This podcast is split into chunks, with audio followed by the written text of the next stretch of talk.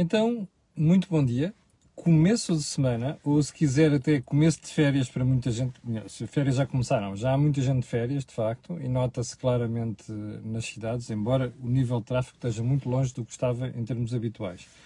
Olhe, hum, antes de irmos ao programa de hoje, que era o programa de dia 29 de março do ano da graça 2021, tínhamos uma série de assuntos, alguns deles vêm de sexta-feira da semana passada, mas eu tive que cortar para a agenda não ficar insuportável. Em todo caso, é promessa minha.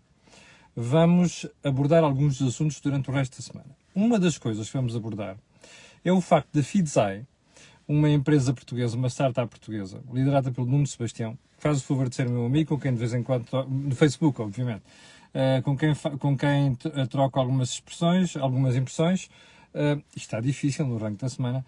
Vou deixar para, esta, para o resto da semana. Não queria ajudar o assunto hoje, porque temos aqui coisas de agenda que se meteram pelo meio. Mas quero recordar que este canal tem uma parceria com a Prozis. E, portanto, quando você fizer compras no site, ao sair escrever Camilo no cupão, tem um desconto de 10%. E fora aquelas campanhas que todas as semanas nós anunciamos aqui. Bom, eh, já agora uma coisa, nós. Bom, não, vamos deixar por aqui que depois, uh, oportunamente, falarei desse assunto. Uh, segunda questão, lembrar-lhe que hum, se você não percebeu ainda o regime, dos, regime, regime fiscal dos não residentes em Portugal, dê uma olhada ao, à entrevista que eu fiz ao Luís Leão, uh, que é o partner responsável pela parte fiscal na, na Deloitte. Para mim é das pessoas que mais sabe de impostos em Portugal e ele explicar-lhe-á não só o regime, ou melhor, não só o sururu fiscal entre nós e a Suécia, mas com destaque para o regime fiscal em geral que se aplica aos não residentes. E vai perceber porque é que nós, pela via fiscal, também fazemos um esforço brutal para sermos pobres. Porquê?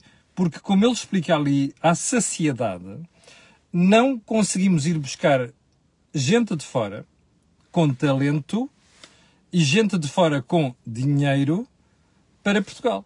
Porque o regime fiscal anda ao sabor da mudança das camisas. Ou seja, muda mais depressa do que nós mudamos de camisa. Vá ver, a entrevista feita no sábado tem mais de 55 mil views já. Bem, então vamos lá à agenda de hoje. Período onde ordem do dia, muito reduzido, para pegar num assunto gravíssimo do fim de semana. Os incidentes em Olhão. Eu, na semana passada, chamei aqui a atenção para o problema em Corroios.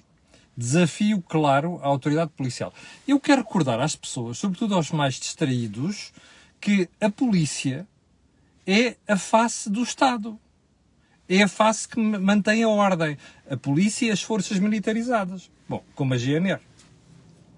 Ora bem, quando um, um agente da polícia ou de uma força militarizada, GNR, se porta mal, às vezes a tendência é dizer assim: ah, olha, e não sei quantos a polícia. Não, não é a polícia, é aquele agente. Portanto, vamos ver se nós ultrapassamos o complexo, uh, que é um bocado geral na sociedade portuguesa, de estar sempre a dar em cima das autoridades policiais. E eu vou chamar a atenção para isto.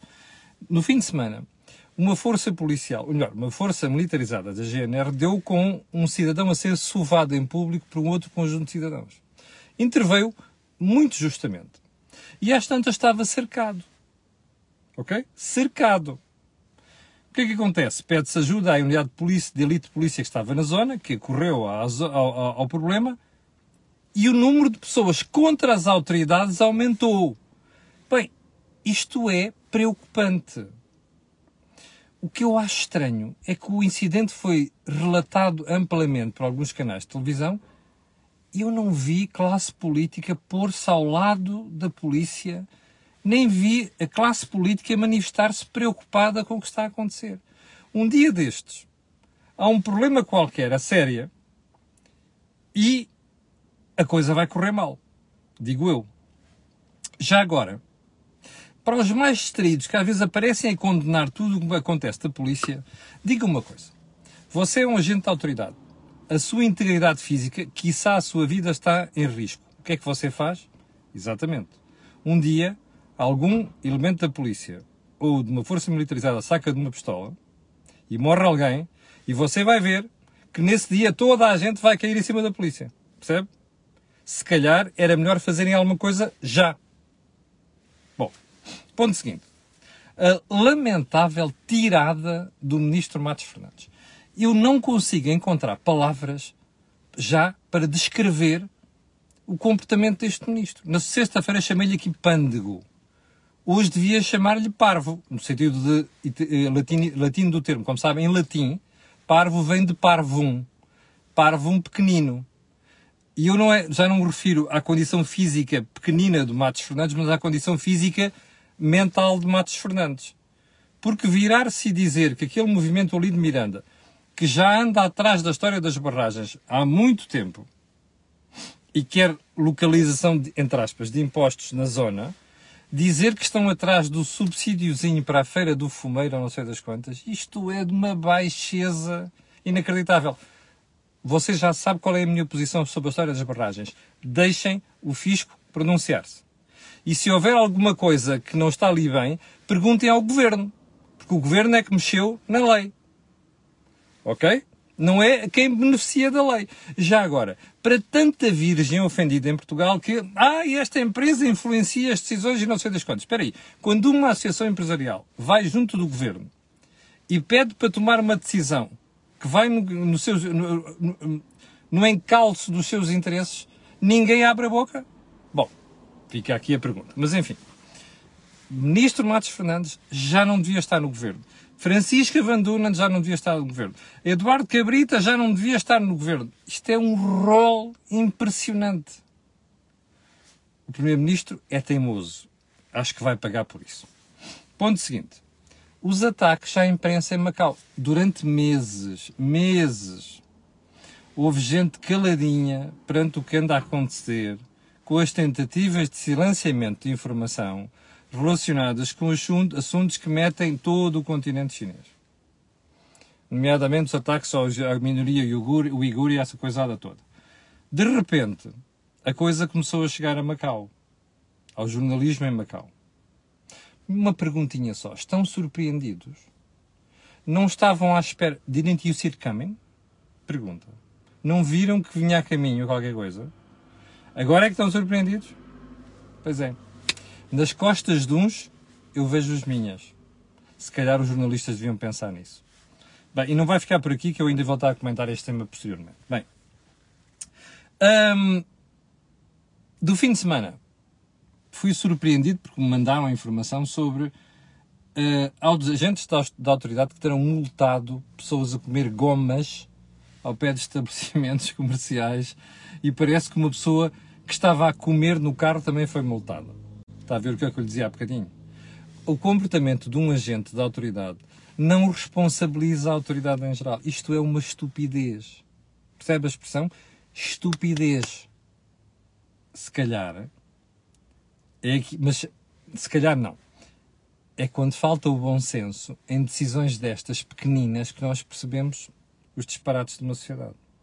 Hum? E se calhar percebemos que há pessoas que deviam ter formação para estar a fazer certas coisas e evitar situações destas. Último ponto do primeiro do dia. O despedimento de Elidérico Viegas. Como você sabe, na semana passada, eu, na sexta-feira, eu disse aqui que ele aquela história de dizer que não sei quantos prémios foram comprados, prémios do turismo, tinha sido uma bazuca que ele tinha disparado contra os próprios pés do turismo em Portugal.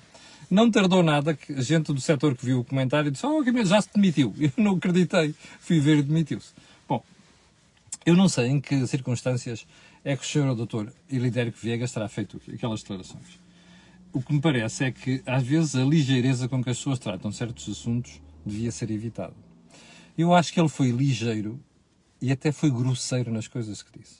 Mas há uma coisa que me preocupa nisto tudo, é que no fim de semana, quando fui ver as justificações para aquilo, ainda fiquei mais preocupado. Porque os jornais, já não me lembro qual é que era, e peço desculpa por isto, não é? como sabem, eu gosto sempre de atribuir o seu a seu dono. Eh, e para o bem ou para o mal, quando há necessidade de criticar, eu critico, quando há necessidade de elogiar, eu elogio. Mas, e não me lembro mesmo em que jornal é que fiz. Que dizia que a Associação dos Hoteleiros em Portugal ficou desagradada, mas não foi, parece que não foi ou só, ou com as declarações sobre a história de Portugal comprar os prémios de turismo. Foi com o facto de Eliderco Viegas andar nas últimas semanas a criticar o governo por causa dos apoios. Bem, se a razão for esta, eu ainda fico mais preocupado. Aliás, fico preocupado com razões de admissão. Sabe porquê? Eu sou daqueles que acham que as ações, empresariais em Portugal não existem. Percebe? Existem para fazer fretes aos governos. Uma queixinha aqui, outra queixinha ali, exceção feita. Eu depois da manhã de explicar quando, hoje ainda vou publicar o webinar que nós fizemos por causa do Orçamento de Estado, as alterações fiscais, entre a cor do dinheiro e a, e a, e a visão. Uh, teve lá o Bruno Bobon, uh, como sabem, é responsável de uma associação empresarial.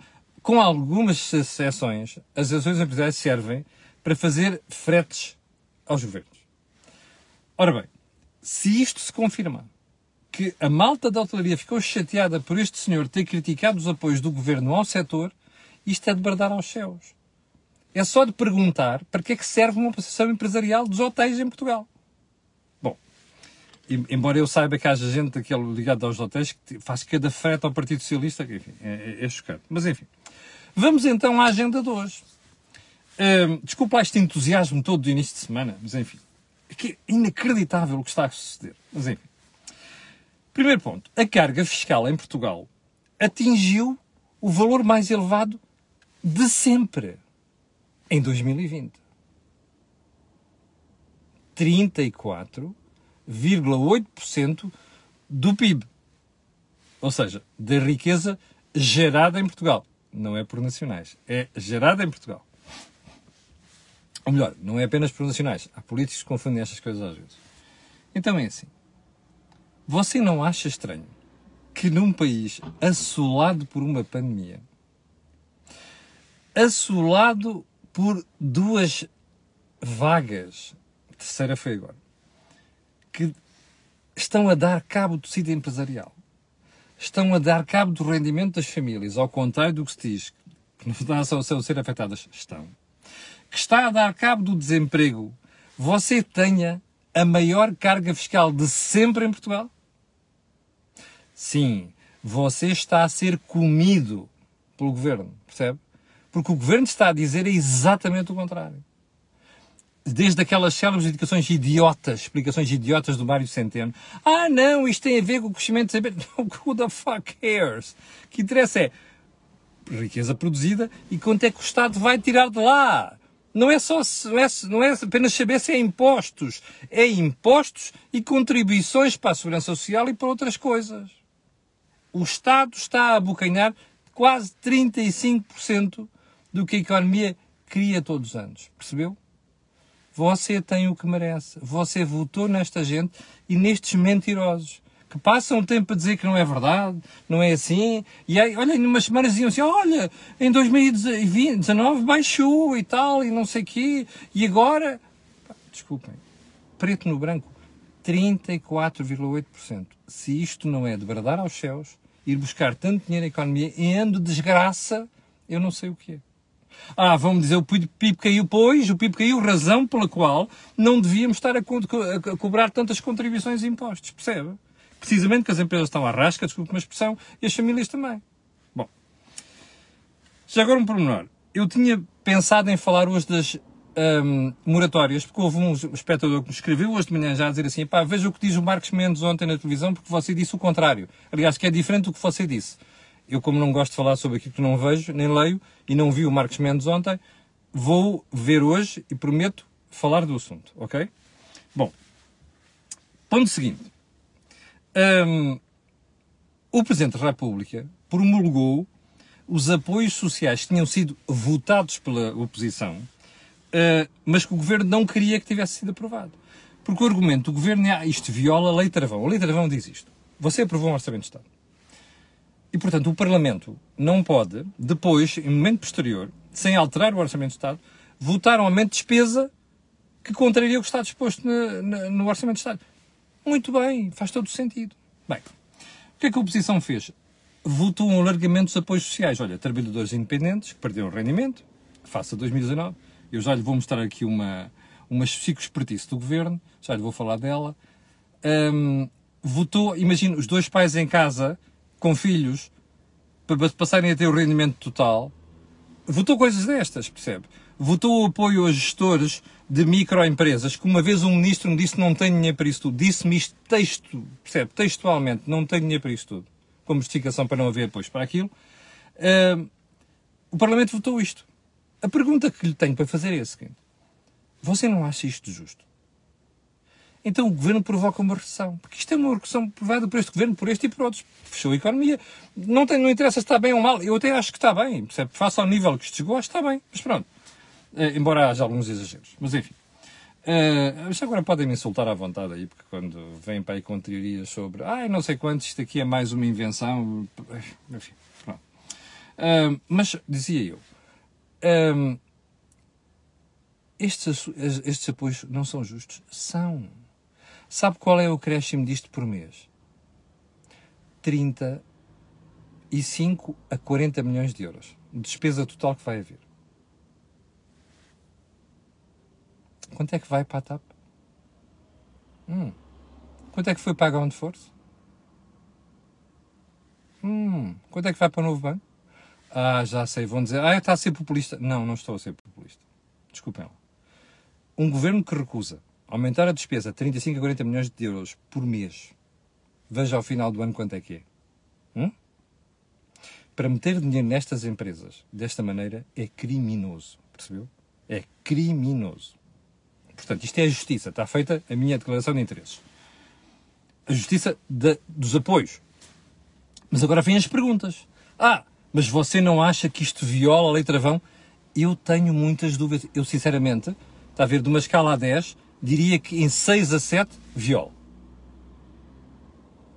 O Presidente da República votou, decidiu aprovar. Andou a ser pressionado pelo governo, não sei das quantas. E eu digo-lhe assim: porque, você pergunta, porquê é que o Presidente da República hum, aprovou ou promulgou? A explicação é: ah, o Presidente quis passar um recado ao Governo, já havia uma série de comentadores aí, mais jornais, não sei quantos, pá. isto é um aviso, até porque ele diz lá, vocês não têm maioria, têm que negociar, não sei quantos, e já agora a oposição não podem estar sempre a contestar o que se faz. E... Tudo muito válido. Pergunta. O que é que isto invalida o raciocínio de que aquilo aumenta a despesa?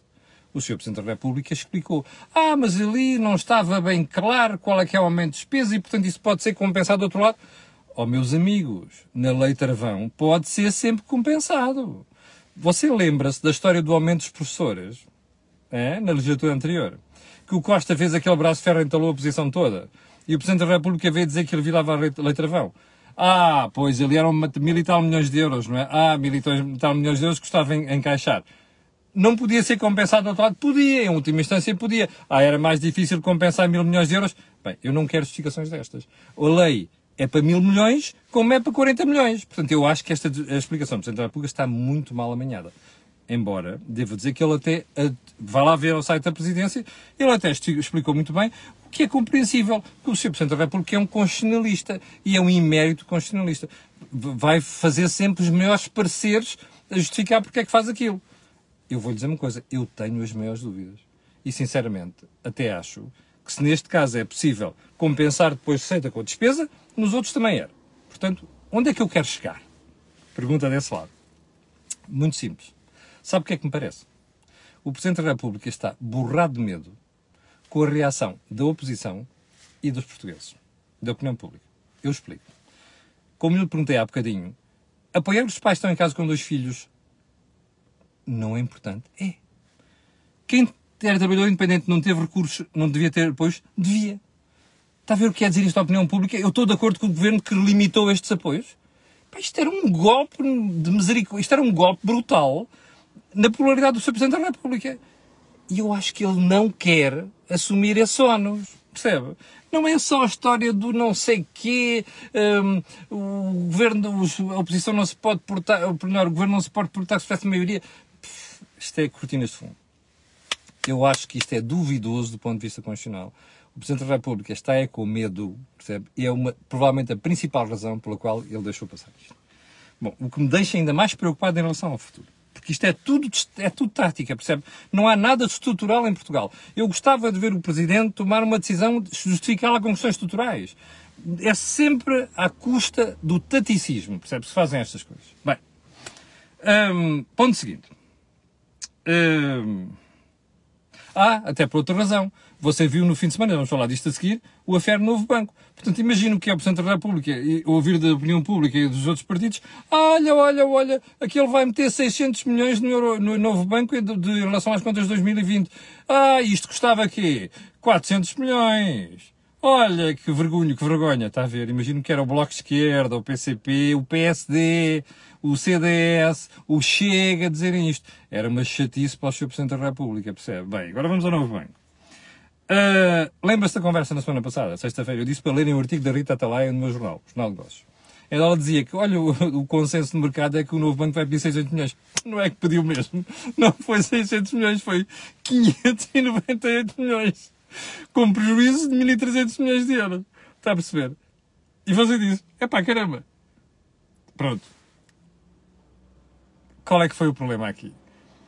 Imediatamente a seguir, o nosso Primeiro-Ministro vem dizer assim: Ah, primeiro, olha, eu até lhe vou ler as expressões exatamente como ele disse, ok? O pedido é manifestamente exagerado e ultrapassa o que é devido. António Costa. Eu conhecia o António Costa, advogado, jurista, político, presidente da Câmara de Lisboa. Não conhecia o António Costa, auditor.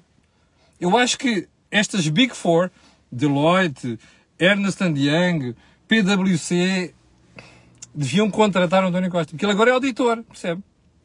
Ele já sabe quanto é que o novo banco precisa e até diz que é manifestamente exagerado e que até ultrapassa o que é devido. Isto é brutal. Bom, primeiro ponto. Veja só o perigo disto. É que se alguma coisa correr mal no novo banco agora, alguém vai dizer, mas o. Primeiro-Ministro conhecia tão bem a situação do novo banco. Está a ver a situação, o, o entalance em que ele se meteu. Mas pronto, mas o problema, o grave nem é isto. O grave é o Primeiro-Ministro dizer isto, percebe? E o PCP e o Bloco, que agora andam ali, ai, não sei quantos, que é uma vergonha. Espera, estes senhores andaram cinco anos a deixar passar as injeções do novo banco. Diziam, ai, estou, estou contra, mas depois não votavam contra. Está nos orçamentos, mas nunca votaram contra os orçamentos. A não ser no ano passado o Bloco de Esquerda. Mas que vergonha. Agora é que acordaram. Já agora, uh, sabe qual é o problema aqui? Eu explico-lhe. António Costa e Mário Centeno, Centenix, que está agora no Banco de Portugal, venderam mal e porcamente, desculpe uma expressão, o novo banco. E agora, quando depois de meterem aquele dinheiro todo ao fim destes, eh, desde 2017, tá? meterem não, o contribuinte meter lá, como não querem ser associados a esta marmelada, estão a fazer esta figura. António Costa está a fazer esta figura. E a oposição também. Não se esqueça de uma coisa. Quando for votar, não se esqueça disto, ok? E já agora, não diga que eu estou a fazer campanha pela oposição, porque se o PST tivesse feito uma vergonha destas, eu estaria aqui a dizer exatamente a mesma coisa. Bom, ponto seguinte. Ah, ponto seguinte, nada. Já vamos com 23 minutos, vamos ficar por aqui. Vou só deixar a fase da semana para você pensar, porque eu ainda não vi a entrevista, vou vê-la para amanhã. A estratégia de combate à corrupção é pouco ambiciosa, de Joana Marques Vidal. Já percebeu porque é que esta senhora não foi reconduzida na categoria de Procuradora-Geral da República. Já percebeu? Pelo António Costa e pelo Marcelo Rebelo de Sousa. Já percebeu ou não? Voltaremos amanhã, seguramente, às 8 da manhã. Quero pedir às ai, férias 6.700 pessoas na direto, é um brutal. Quero pedir a estas pessoas, quero pedir a estas pessoas, aquelas que vão ver aquilo que peço, é-me que colocarem um gosto fazer partida nas redes sociais. E também já sabe porquê. Aquilo que houve aqui, não houve em mais sítio nenhum. Obrigado, com licença, e até amanhã às 8. Não esqueça que ainda hoje vou publicar o webinar sobre as alterações fiscais do Orçamento de Estado feitas entre a cor do dinheiro e a visão. Obrigado e até amanhã de manhã.